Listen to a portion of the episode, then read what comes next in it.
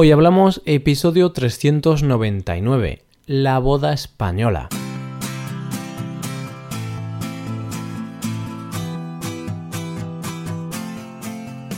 Bienvenido a Hoy Hablamos, el podcast para aprender español cada día. Ya lo sabes, publicamos nuestro podcast de lunes a viernes. Puedes escucharlo en iTunes, en Android o en nuestra página web. Recuerda que en nuestra web tienes disponible la transcripción y las hojas de trabajo de este episodio y de los episodios anteriores. Para acceder a esta transcripción tienes que ser suscriptor premium. Así que si quieres acceder a todo el contenido premium y además quieres apoyar la creación de este podcast, hazte suscriptor premium en hoyhablamos.com. Hola a todos, ¿cómo estáis? Espero que todos estéis muy bien. Hoy tenemos un episodio cultural, hoy hablamos de un tema cultural de España. En esta ocasión hablaremos de la boda española, porque así lo habéis querido los suscriptores premium. Ya sabéis que los suscriptores premium pueden sugerir temas y después esos temas son votados. Los que más votos reciben son los temas que hacemos y publicamos en este podcast. Y hablar sobre la boda española es el tema más votado hasta el momento, Así que hablaremos de las tradiciones y de cómo está el tema de las bodas actualmente en nuestro país. Hoy hablamos de la boda española.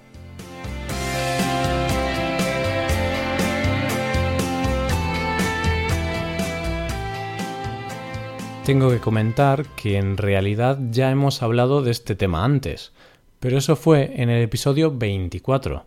Ya ha llovido mucho desde que publicamos ese episodio. De hecho, fue uno de los primeros. Y si eres un poco perspicaz, te darás cuenta de que en los primeros episodios hablo de una forma un poco rara. Eso es porque nunca antes había grabado un podcast y no tenía ninguna práctica. Entonces los primeros episodios son un poco chuchurríos.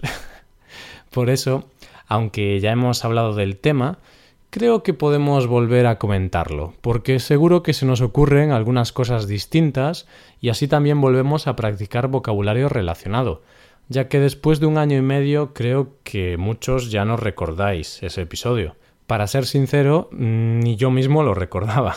si es que ya casi hemos llegado al número 400. Ay, cómo pasa el tiempo. Bueno, vamos al lío. Primero quiero hablarte de las tradiciones más sonadas y después hablaremos de algunos datos sobre los enlaces matrimoniales de hoy en día.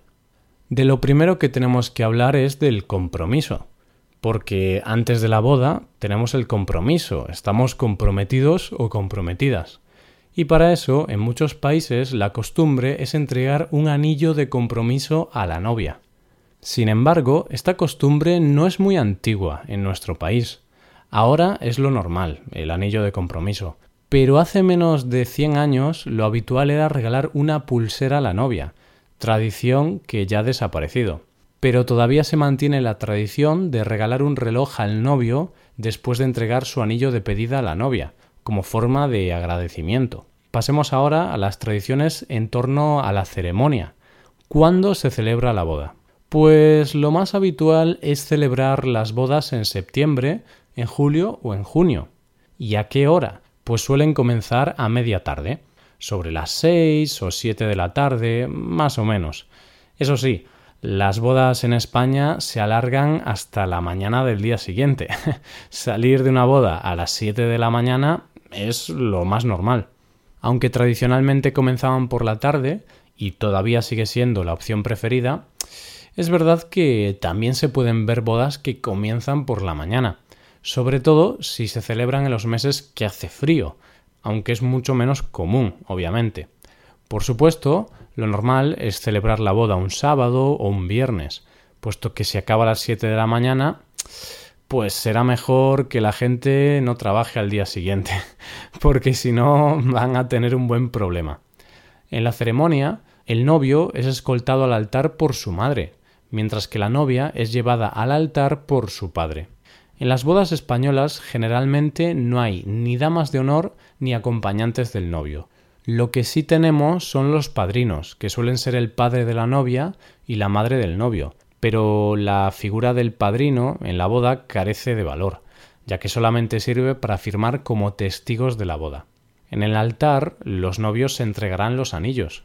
También hay una costumbre que consiste en compartir trece monedas, llamadas arras, que sirven para representar la buena fortuna futura y el hecho de compartir los bienes en el matrimonio.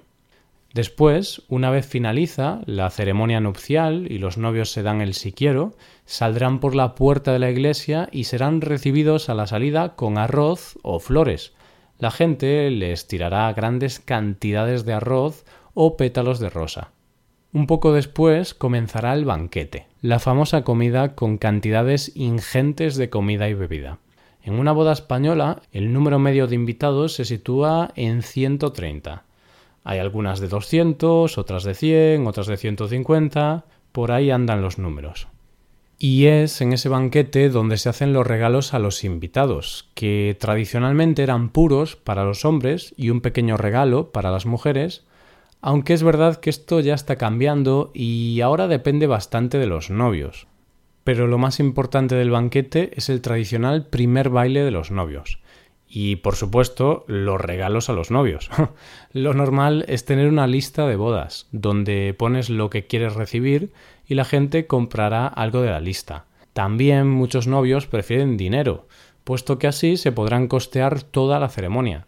Dice la tradición que cuando vas a una boda, lo mínimo que tienes que darle a los novios es una cantidad que pague el plato, es decir, que cubra los costes por invitado. Y vamos ahora con los datos sobre las bodas actuales que te quería comentar. Primero pensemos sobre la edad de los novios. ¿A qué edad se casan los jóvenes españoles? Pues en el 1976 los hombres se casaban a los 27 y las mujeres a los 24. Pero ha pasado mucho tiempo ya, y los datos de 2016 nos dicen que los hombres contraen matrimonio con 35 años y las mujeres con casi 33. El estilo de vida ha cambiado mucho y también la crisis sucedida en 2008 ha agravado esta situación, puesto que tras la crisis el número de casamientos ha disminuido considerablemente y la edad media ha aumentado todavía más. Así que ahora nos casamos casi 10 años más mayores que hace 40 años. Y las tradiciones de las que te he hablado hace un momento son tradiciones propias de las bodas religiosas, claro. Pero hoy en día las bodas religiosas tan solo representan el 27% de las bodas. Casarse por la iglesia es una tradición que ya no está tan arraigada como antes. Ahora la mayor parte de las parejas prefieren casarse por lo civil. Pero bueno, aunque te cases por lo civil, casi todas las tradiciones se mantienen. Y cabe destacar que como la ceremonia en el ayuntamiento suele ser un poco aburrida o simple, muchas parejas que celebran una boda civil también organizan una ceremonia alternativa fuera del ayuntamiento con más parafernalia.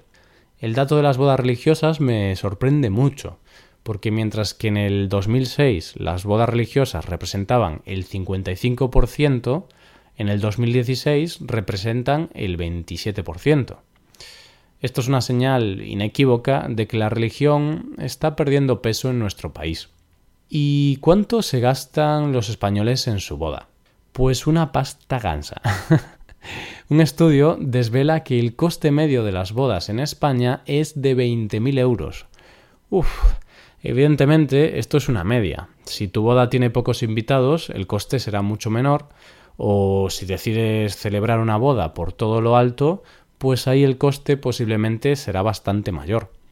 Y otro dato que me llamó la atención es que el vestido de la novia suele costar sobre 170-50 euros. ¡Uf, ¡Qué locura, ¿no? Casi 2.000 euros en un vestido que solo usaremos una vez. Bueno, si nos divorciamos, si nos volvemos a casar, ¿podremos usarlo de nuevo? Por ese precio mm, yo me lo pensaría. Bueno, es una bromita. Eh, es una vez en la vida, con suerte, así que no hay que escatimar en gastos. Y esto es todo por hoy. ¿Cómo se celebran las bodas en tu país? ¿Es algo parecido a lo nuestro? Si te gusta este podcast y aprecias el trabajo diario que realizamos, te invitamos a que te hagas suscriptor premium. Los suscriptores premium pueden acceder a la transcripción y al PDF con ejercicios y explicaciones. Hazte suscriptor premium en hoyhablamos.com. Muchas gracias por escucharnos. Nos vemos en el episodio de mañana, donde hablaremos de expresiones en español. Pase un buen día. Hasta mañana.